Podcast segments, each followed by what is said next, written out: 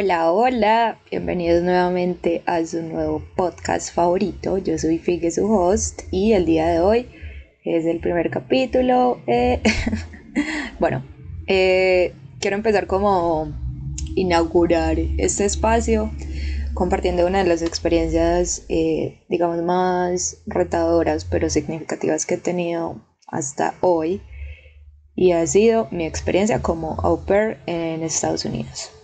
Para poner un poquito en contexto a las personas que de pronto no saben qué es ser un au pair o no conocen a nadie que haya sido au pair, es básicamente cuando una familia del extranjero te acoge y te da pues como hospedaje y alimentos a cambio de un servicio.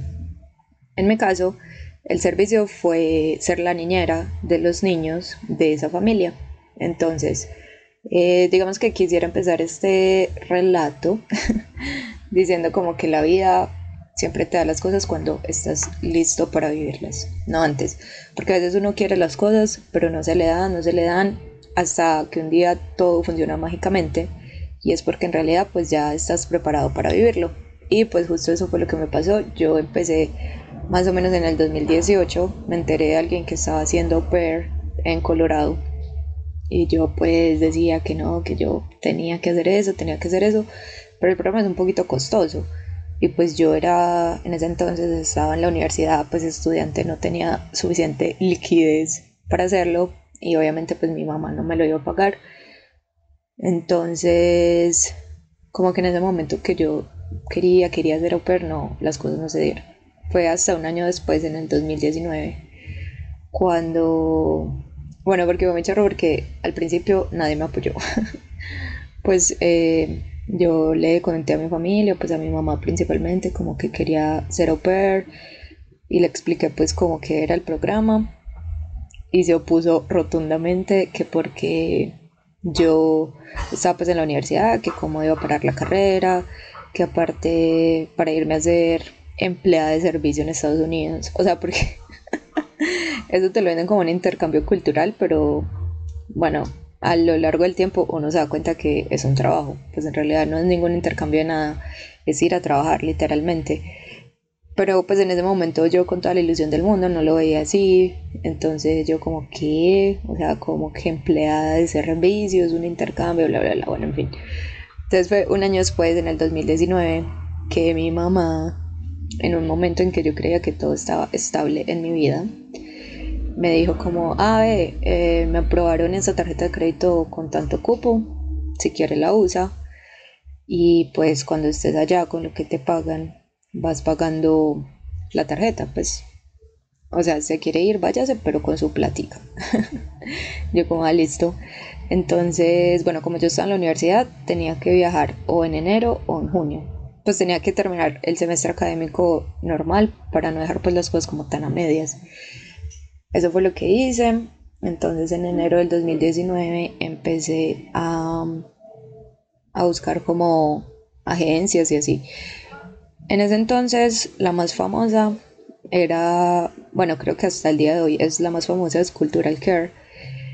Y bueno, entonces yo pues busqué cómo funcionaban las cosas con ellos y vi cuándo eran las reuniones informativas y fui a una con mi mamá. Entonces ahí empezó pues como todo el proceso literal, o sea, ya ahí no había marcha, no, entonces había marcha atrás, pero ya ahí como que me empeliculé y yo dije, bueno, voy a hacer esto. Entonces, ¿cómo empieza el proceso para los que quieren ser au pair? Lo primero es que uno va pues a la reunión informativa y pues ellos te venden el programa como, no, el sueño de tu vida, el intercambio más significativo que vas a tener, porque vas a ser miembro de la familia, vas a poder viajar pues alrededor de Estados Unidos, incluso uno puede ir a los países cercanos, pues eh, a los que no necesitas visa, tipo México, eh, Puerto Rico, uno puede ir a Europa, eh, bueno sí, te lo venden pues con todo ese mundo de posibilidades, que vas a poder ahorrar, que no sé qué, conocer pues como muchas personas de allá, no, mejor dicho, el sueño de tu vida.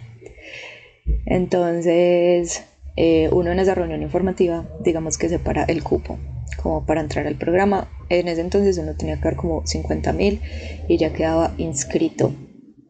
Entonces cuando te inscribían, eh, ya te programan una entrevista en inglés, que acá quiero aclarar que la verdad esa entrevista es una bobada. Pues tipo como que te preguntan cómo te llamas, cuántos años tienes, qué te gusta hacer en tu tiempo libre, eh, qué hiciste ayer, pues cosas así, pero en realidad no se necesita como un nivel de inglés muy alto para ser au pair. Entre más inglés sepas, pues obvio es mejor, pero si no sabes tanto o en realidad no sabes nada, pues solo como lo básico, re básico, no es un impedimento para ser au pair. Porque, a ver, ellos, eh, cuando, cuando es la reunión informativa, ellos sí te hacen creer que es un programa súper selecto. O sea, que no cualquiera puede ser au que no sé qué, que pues no los filtros, pues hay personas que no los pasan y en realidad eso es mentira. Pues a no ser que tú seas como la persona con muchos antecedentes judiciales y con un pasado súper turbio, puede que no los pases, pero de resto, básicamente cualquier persona que cumpla el rango de edad puede ser au. Lo digo porque yo ya vi la experiencia, y es lo que he visto, eso para ellos es un negocio y obviamente entre más ofertas de au tengan, más felices van a ser las familias en Estados Unidos porque van a tener más opciones para escoger. Entonces, ellos no te ven como una niña que está dejando todo en su país, eh, todo lo que conoce, su familia, va a ir a una casa donde no conoce a nadie, donde está más vulnerable. Ellos no te ven así, ellos te ven como un número más que va a ir a Estados Unidos y ya, chao. Entonces, no se dejen engañar. Miren, todo lo que estoy diciendo acá es desde lo que yo viví, es mi punto de vista, mi experiencia. No quiere decir que yo tenga la verdad absoluta, pero hay cosas que a mí me hubiera gustado saber antes de viajar y esa es una de ellas. Que básicamente la agencia es como el medio para uno llegar a Estados Unidos, más no es un apoyo constante allá. Porque ellos tienen disque un LCC en cada zona pues donde hay au pairs, pero pues esa gente es súper desentendida. O sea, sí habrá algunos cuantos que son comprometidos y se reúnen con las familias y lo que sea, pero pues por ejemplo en mi caso yo llegué a la familia el 12 de julio del 2019 y mi LCC llegó a ir allá como tres meses después. o sea, pues como un desentendimiento total por parte de la agencia, como, ah, no, ya llegó allá, ya defiéndase como pueda. Así que pues no vayan con la ilusión como de que, ay, no, eh, la familia ideal, me van a cuidar como una hija o ir respaldada por la agencia. La verdad, esa agencia es una pelle. Pues ellos cumplen su función de llevarte, lo que sea, pero a nivel pues como de apoyo así, en situaciones pues como que uno necesitaría apoyo. No, nada, defiéndase como pueda. Entonces eso por un lado. Entonces, en la, entrevista de inglés que estaba hablando de eso, perdón, me desvié, eh, es súper básica y pues, o sea, no se dejen atormentar por eso. Si no la pasan de primerazo, les dan como otras tres oportunidades. Listo, después de tener esa entrevista en inglés, ya te hacen una entrevista en español para ver como tu pasado, pues como tu background, a ver si sí sabes eh, cosas relacionadas con el cuidado de niños, como si tienes experiencia cuidando niños, cómo es tu personalidad, qué te gusta, qué no te gusta, cómo es tu familia, eh, como qué expectativas tienes de vida. Mm, bueno, te hacen muchas preguntas así tipo entrevista laboral. Entonces, eh, ahí también quiero hacer otro punto y es que pues se supone que uno va a cuidar niños y debería tener el mínimo conocimiento o experiencia con niños. En mi caso en particular yo no tenía nada de experiencia, es más, yo soy la menor de mi casa, no tengo sobrinos, no tengo primos pequeños, nunca trabajo en una guardería, pues yo la verdad me inventé todo lo que dije en ese sentido, pero porque yo era también consciente y pues como que veía la magnitud de en lo que me estaba metiendo, es decir, yo siempre supe que allá los niños eran un tema serio, pues no me iba a poner a inventar si yo soy bien despistado así, ¿para qué me voy a ir a cuidar niños que son bien delicados? No. Entonces, digamos que fue una mentira piadosa. Yo dije como que había cuidado el bebé de mi primo, pues un niño que ya tiene como 10 años.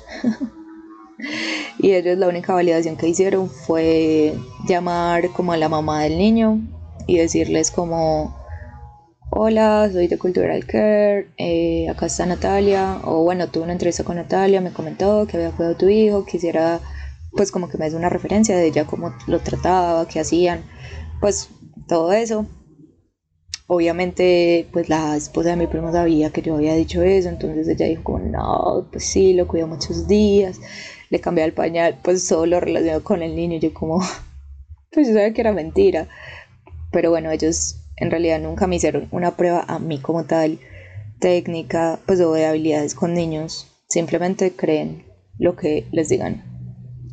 Así que en ese punto pues también es súper, o sea, es que por eso yo digo, eso lo hace cualquiera, pues ser per.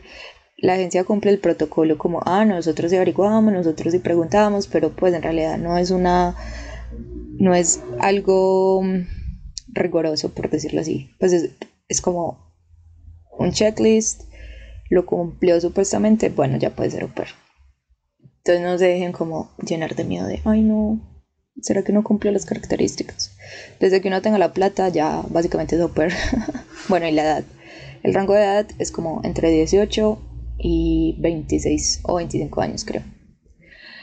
Listo. Bueno, entonces a uno le hacen pues esa entrevista en español, verifican que supuestamente si hayas cuidado niños y tengas experiencia y luego eh, te mandan como, bueno, Cultural Care, bueno, y no sé las demás agencias, pero Cultural, Cultural Care tiene una plataforma gigante donde publica los perfiles tanto de las au pairs como de las familias.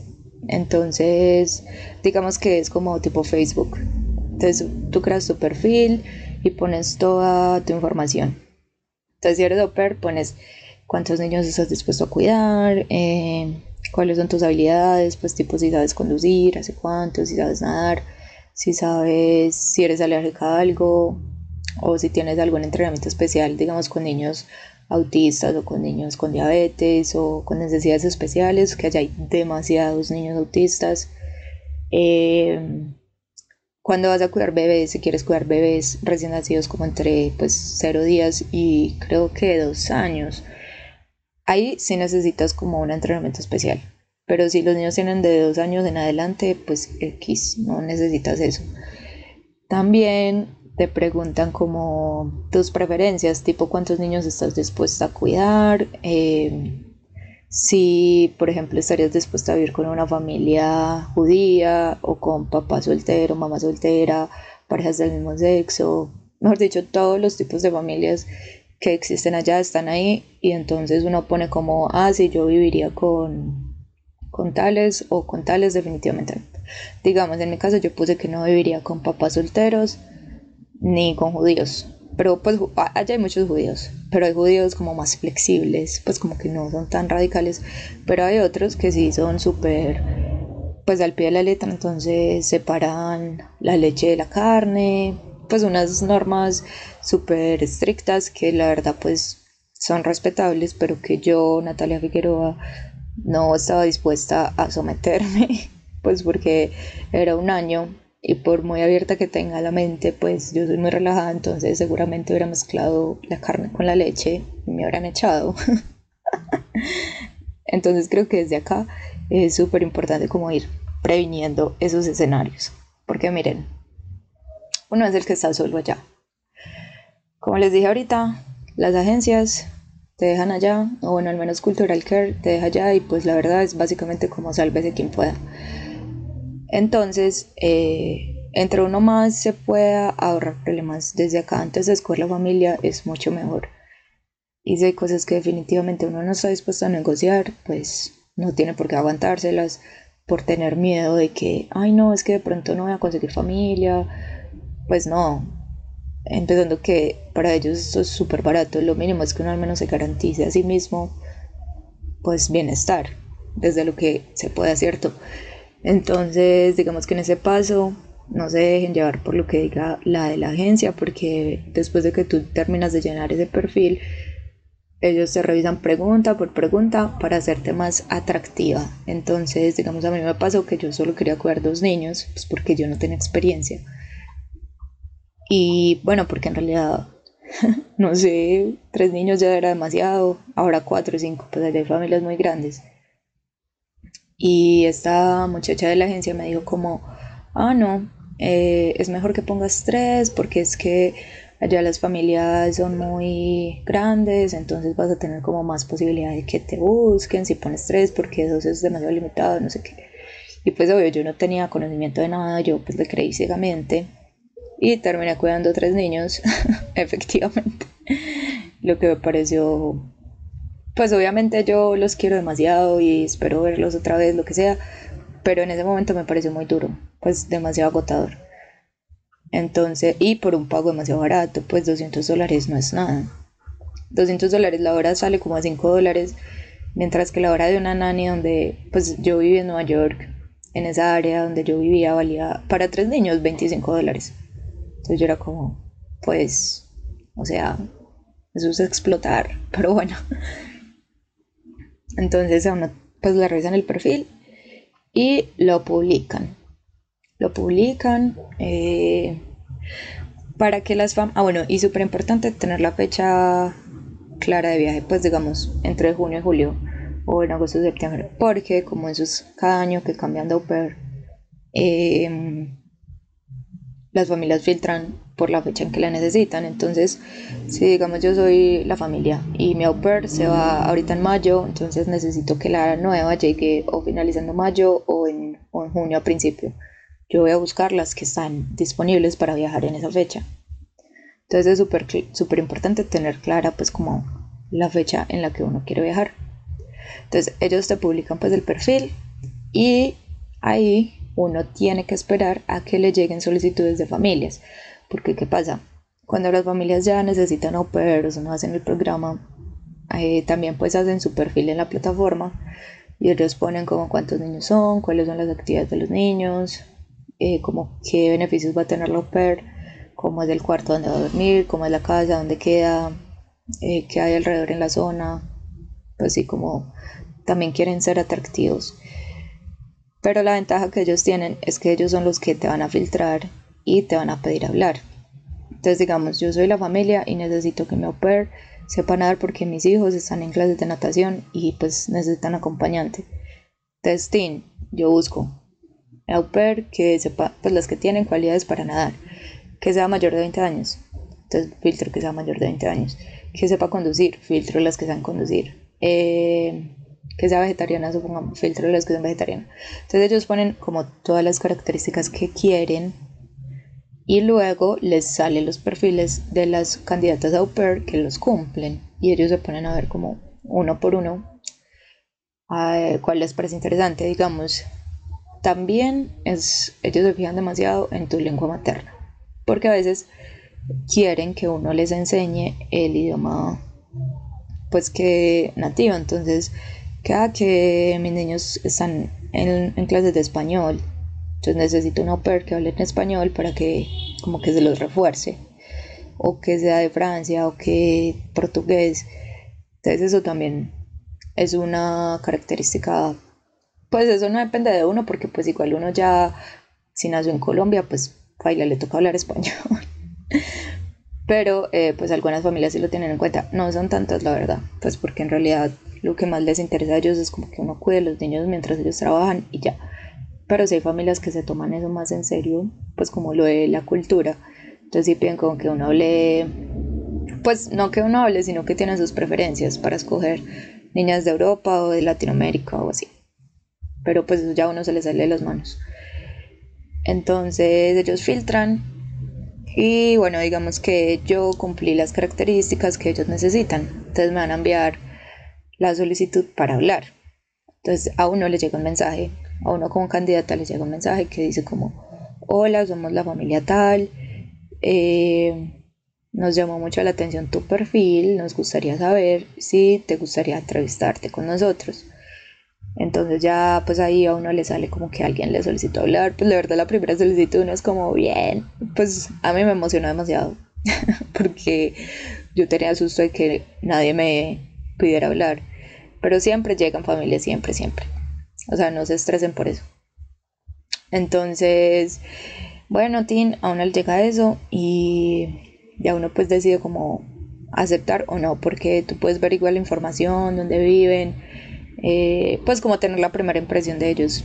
Acá mi consejo es que más que dejarse llevar por el lugar donde van a vivir, es ver qué tipo de familia es, qué ofrecen, eh, pues sí, como cuáles beneficios vas a tener, cuántos niños son, de qué edades, sus personalidades, ellos ahí más o menos describen cómo es cada niño. ¿Por qué? Porque puede que uno tenga muchas ganas de vivir en Nueva York, Manhattan, no sé qué, pero tenga una familia repelle. Entonces, Nueva York no va a ser lo mismo con una familia pecho. Pues me parece que es más importante priorizar la relación con la familia que el lugar en el que vas a vivir. Obviamente el lugar en que vas a vivir influye, pero uno igual tiene la posibilidad de salir, de pasear, pues de ir a conocer otros lugares, pero en realidad vas a pasar la mayoría del tiempo con la familia y vas a vivir en su casa, entonces entre más o menos al ambiente y mejor se lleven, eh, se hace más agradable la experiencia. Entonces no sé, pues en ese sentido yo recomendaría priorizar, eh, pues cuando te llega ese primer, primera solicitud de hablar, no descartar solo por el lugar donde viven sino darse la oportunidad al menos de conocer la familia, porque puede que, o sea, digamos, yo quería vivir en Colorado. Cuando yo empecé el programa yo moría por Colorado porque a mí me encanta el hiking, pues me parece que es, creo que uno de los estados con los paisajes más lindos. No sé, yo, yo pues estaba casada con Colorado y terminé viviendo en Nueva York. O sea, jamás me imaginé que iba a terminar allá, ni fue la ciudad de mis sueños. Pero fue porque escogí una familia con la que me, sentí como el feeling de que con ellos iba a estar bien y pues en general siempre estuve muy bien. Eh, obviamente hubieron, pues, no sé cómo, cómo se dirá. Pues después les puedo contar más en detalle cómo fue mi experiencia como tal con esa familia y pues algunos errores que cometimos de parte y parte, pero en general fue una buena experiencia, o sea, nunca pasó nada grave, ni me faltaron al respeto, ni pues no, simplemente temas que uno debe hablar y uno a veces en la posición de au pair siente miedo de abordarlos porque finalmente uno es el que está como más vulnerable. Pues tú eres el que estás en la casa de ellos, no ellos en tu casa. Y eso les da cierto poder. Entonces, bueno, eso es cuento para otro día. les estaba diciendo que esa primera impresión es pues es mejor tener eso, es mejor tener en cuenta como qué tipo de familia es y no pues tanto como el lugar en que vive. Entonces ellos te dicen como ese mensaje, ya tú eres pues si aceptas o no. Y si aceptas, ya cuadran, generalmente es por Skype o por FaceTime, las videollamadas, la verdad es charro, pero ya casi nadie usa WhatsApp. Entonces es bueno como tener un, perfil en Skype. O eh, ya pues en... ¿Cuál es el otro? En Meet bueno, sí, en fin, ya uno se pone de acuerdo con la familia como por cuál medio se quiere entrevistar. Entonces uno cuadra pues una videollamada y normalmente primero es solo con los papás porque eh, no es bueno para los niños como estar viendo tantas au pairs, pues no sé, eso como que los confunde. Ya uno conoce a los niños como en la segunda o tercera reunión. Normalmente primero es con los papás. Entonces es importante preguntarles, pues para mí es importante preguntar en esa primera entrevista si tienen el horario definido. ¿Por qué? A mí me pasó que me dijeron, eh, no, pues eh, el horario pues en semana normal y algunos fines de semana, porque el señor es médico y la señora era enfermera, bueno, es enfermera. Entonces a ellos les toca trabajar un fin de semana al mes. Yo dije, pues bueno, un fin de semana al mes no es pues como no es un gran problema normal. Eso volvió una bola de nieve, porque ese un fin de semana al mes terminó siendo a veces tres fines de semana o dos fines de semana, dos fines de semana pero completos, pues tipo sábado y domingo o mediodía el sábado y el domingo. Y la verdad eso se volvió demasiado frustrante porque todas mis amigas tenían horario normal de lunes a viernes y el fin de semana libre. Pues siempre, siempre. Entonces podían hacer sus planes de ir, no sé, a ciudades cercanas o lo que sea, porque sabían que tenían ese tiempo libre. Otra cosa que a mí me molestaba demasiado es que la mamá era la que hacía el horario. Entonces, pues ella es, enfermera, entonces obvio le dan el cuadro de turnos mínimo mensual. A ella nada le costaba hacer mi horario mensual, pues uno con un mes de anticipación sí alcanza a planear cosas, pero no, ella me da mi horario los domingos por la noche.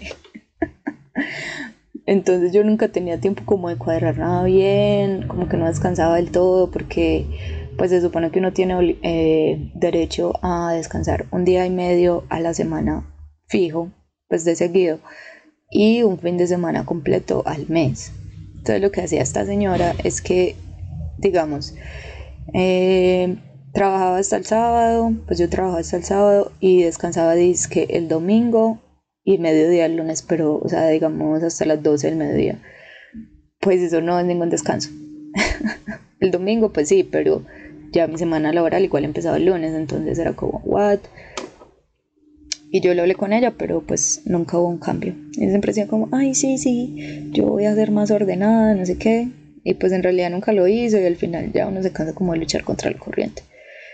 Pero entonces por eso mi sugerencia es que en serio no sean flexibles con eso, o sea, lunes a viernes, un horario regular. Eso es lo que todo el mundo debería tener. Eh, eso como primera pregunta, pues como cuál sería su horario, cuántas horas vas a trabajar a la semana, porque pues el, el, reglamento dice que son máximo 45 horas. Hay familias que no te hacen trabajar las 45, sino 30, pues, y no les importa como esas 15 horas que sobran, digamos, perderlas entre comillas. Pero otras familias como en la que yo estuve, sí acomodan las horas como sea, o sea, ellos sí me hacían trabajar las 45 y ahí fue cuando yo dije, eso es un trabajo, esto es un trabajo, esto no es ningún intercambio, es un trabajo. Y ellos en teoría están cobrando lo justo porque pues eso dice el programa, pero pues había veces en que los dos papás estaban ahí sentados viendo películas con los niños y yo tenía que estar ahí porque estaba disque trabajando. O sea, nada les costaba decirme como no, pues ya es tu tiempo libre. No, me hacían trabajar todas las 45 horas, así no me necesitaran. Y eso era también agotador a veces porque los niños cuando están los papás en la casa siempre quieren estar con ellos. Entonces para mí era como, me sentía mal porque yo sentía que estaba perdiendo el tiempo. Pues como que, digamos, listo, estaba trabajando, pero en realidad no estaba haciendo nada. Pero ellos tampoco lo veían así como que los niños querían era estar con ellos. Entonces, ay, no sé. En serio, ahorrense eso y es mejor tener un horario fijo de lunes a viernes, independiente de la cantidad de horas, pero que al menos el fin de semana uno pueda hacer lo que quiera y salir y tener su tiempo personal. Pues es lo mínimo. Eh, bueno, luego tienen, también eh, me parece importante preguntar si vas a tener como al menos una SIM card con plan de datos porque en Estados Unidos sin GPS no eres nadie, no existes. Y los planes de celular son costosos.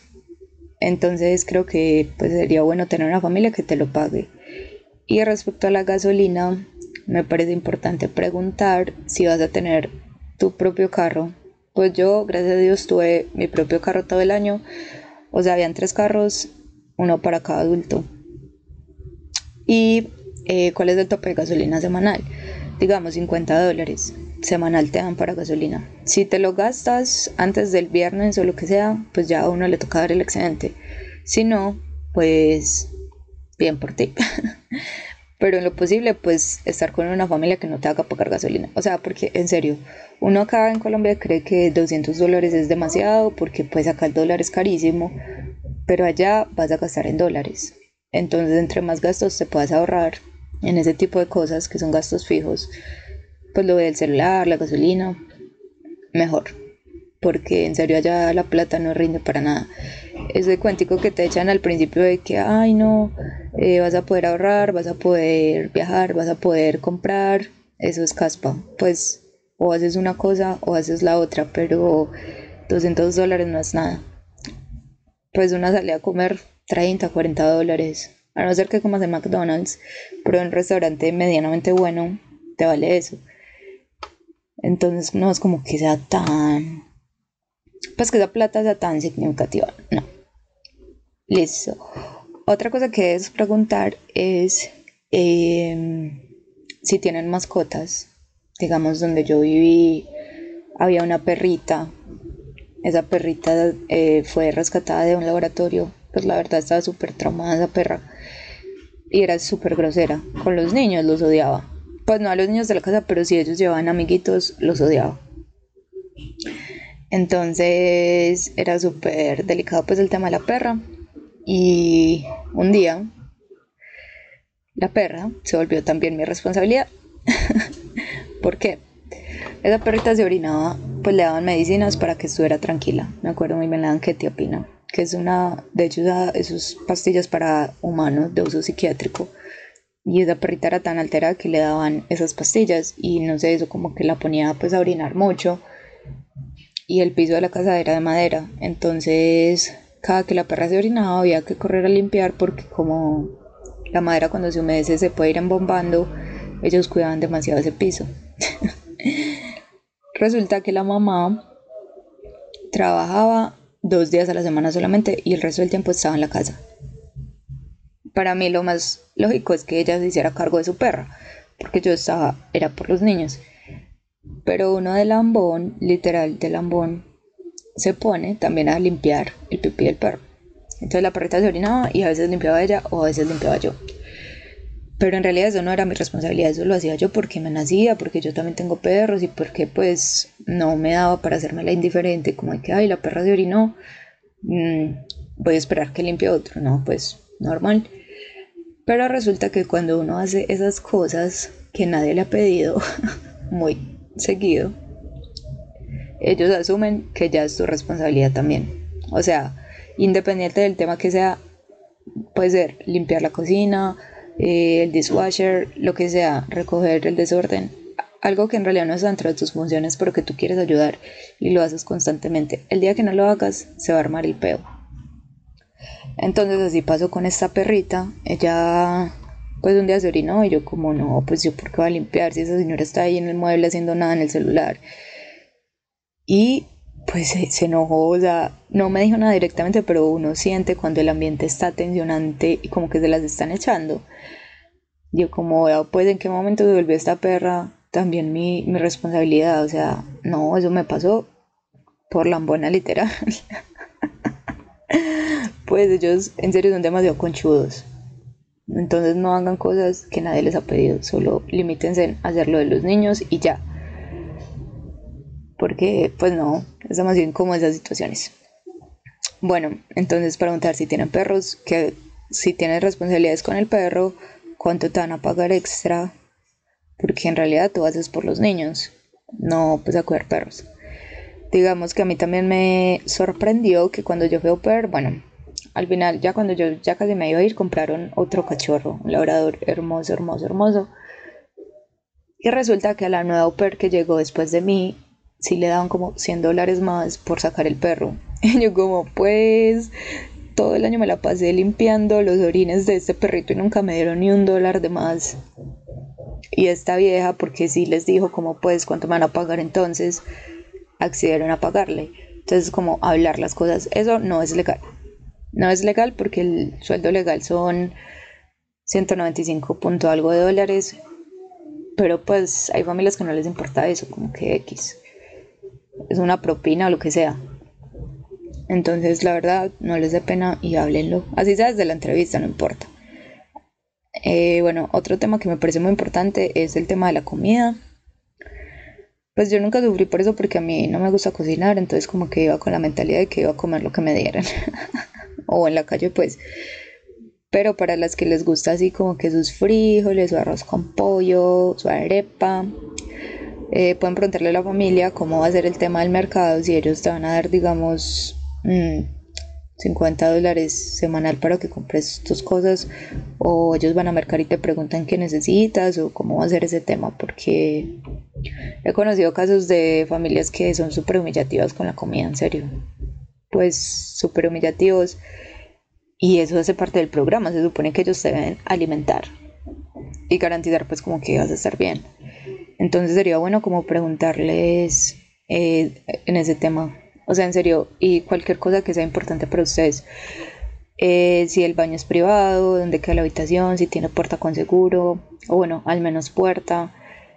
Esos temas uno cree que son bobadas, pero en realidad son muy importantes al momento de vivir en una casa que en realidad no es la tuya. Es mínimo que te garanticen un espacio de privacidad en el que nadie va a ir a molestarte pues en serio. Eh, bueno, eso todo lo pueden preguntar en las entrevistas.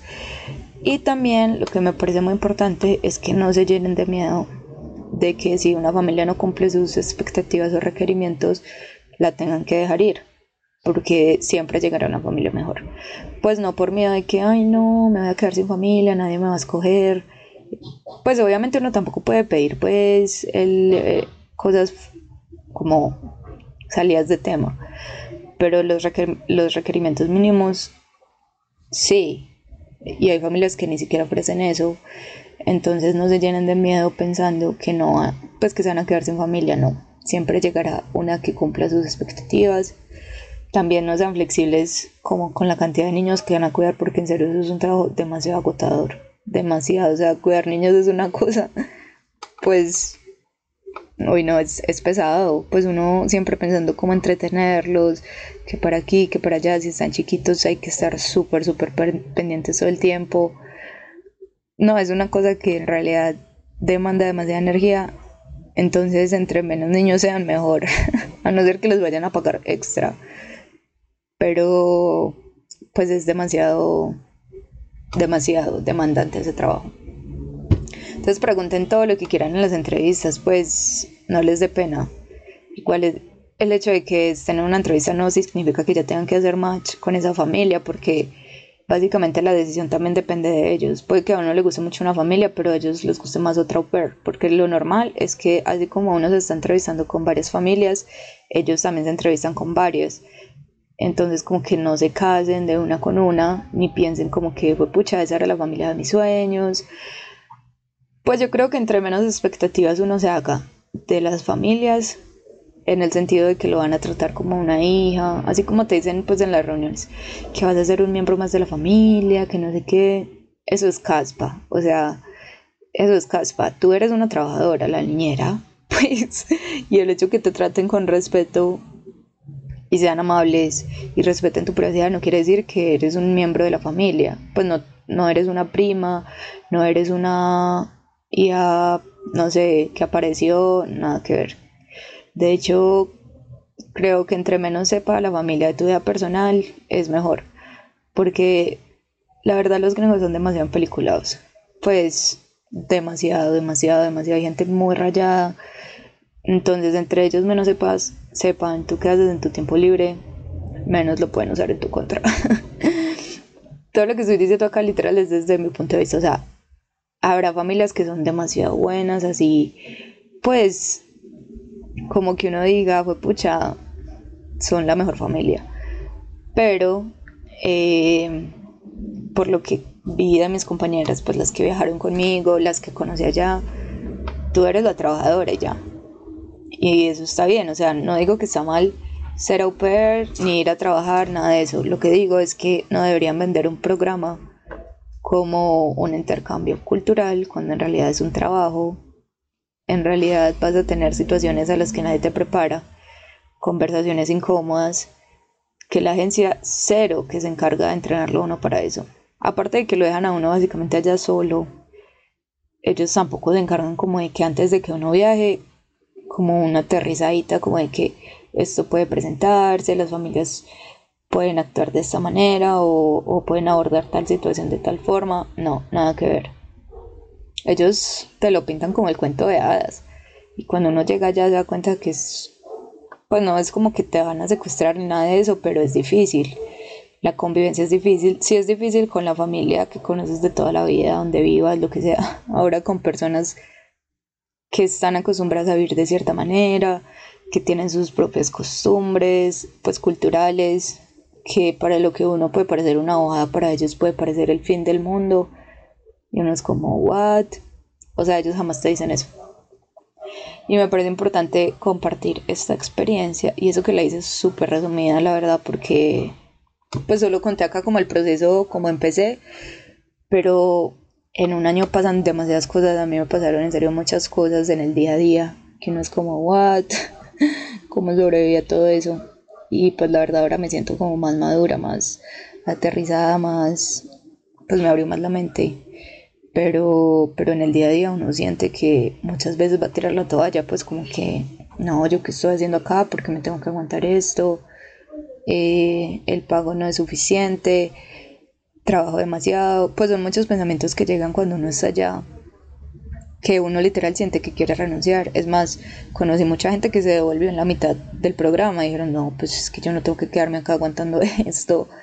O sea, familias súper conchudas, súper humillativas, desagradecidas. Y en realidad uno se pregunta, ¿yo por qué me tengo que aguantar esto? Todo depende del motivo por el que hayas viajado. Algunos serán por eh, motivos económicos, otros solo por escapar de Colombia o del país donde estés, otros por vivir la experiencia pues de, no sé, compartir con una familia americana, pero pues puede que no valga tanto la pena ese motivo como para quedarse todo un año. Entonces en realidad pues este programa, aunque cualquier persona básicamente puede ser au pair y pasar los filtros, no quiere decir que cualquiera puede sobrevivir allá. es más, mucha gente, muchas niñas, eh, a través de este programa, pues bueno, uno le dan una visa de trabajo que es vigente por un año, pero la usan es para quedarse allá. O sea, si uno se queda legal en Estados Unidos, ni inmigración va a ir a buscarte, ni la policía, nada. La única manera que te deporten es porque sos un de malas que en el aeropuerto pidieron, no sé, en un restaurante llegó la policía a pedir los pasaportes con visa, lo que sea. Porque te cogen así, más nadie, pero pues en realidad nadie va a ir a buscarte hasta la puerta de tu casa a decir como usted no se puede quedar acá. Eso no pasa. Entonces muchas personas están allá como per y, se cansan de la familia y simplemente eh, chao, pero se quedan en el país. Eso también es un móvil, la verdad. No estoy diciendo que lo hagan, jamás diría eso, pero he conocido personas que esa es su motivación. Entonces yo creo que es muy importante tener como muy claro el motivo del viaje. Me gustaría que este capítulo lo escuchen principalmente las personas que están pensando ser au pair y piensen bien como por qué van a viajar y tengan claro que en realidad es un trabajo, ya no es un intercambio cultural ni de tus sueños, eh, porque en realidad dicen que 500 dólares para estudiar y allá un curso de inglés vale 400 y el curso dura dos meses, pero vas a estar un año. Entonces, pues eso es algo, digamos como que para para poder echar el cuento de que es un intercambio. Esas horas de estudio, pero en realidad eso no es como el máximo aporte, o sea, eso es una bobada. Entonces no se dejen engañar. Muy bacano para las personas que van a hacer au pair, la verdad. Es una experiencia muy bacana. A nivel personal es súper retadora. Eh, seguro, pues uno después de esa experiencia literal no vuelve a ser el mismo. Pero pues mi intención más que todo es como que no la romanticen tanto, como que se vayan conscientes de lo que va a hacer y pues más bien si les sale una familia así, wow, se sorprendan y no más bien decepcionarse porque no es así, porque no te tratan como a una hija o a una prima, etc. Entonces, bueno, eso es lo que les quería compartir hoy. Se me hizo un poquito largo el tiempo. Eh, vamos a ver si, pues no sé, como quieran podemos ampliar este tema, hablar de situaciones más específicas o dudas que tengan. Acá la verdad lo hablé desde un punto de vista muy general eh, porque es un tema largo, es, es extenso. Entonces, bueno, espero que lo hayan disfrutado mucho y nos escuchamos en la próxima. Bye, un abrazo.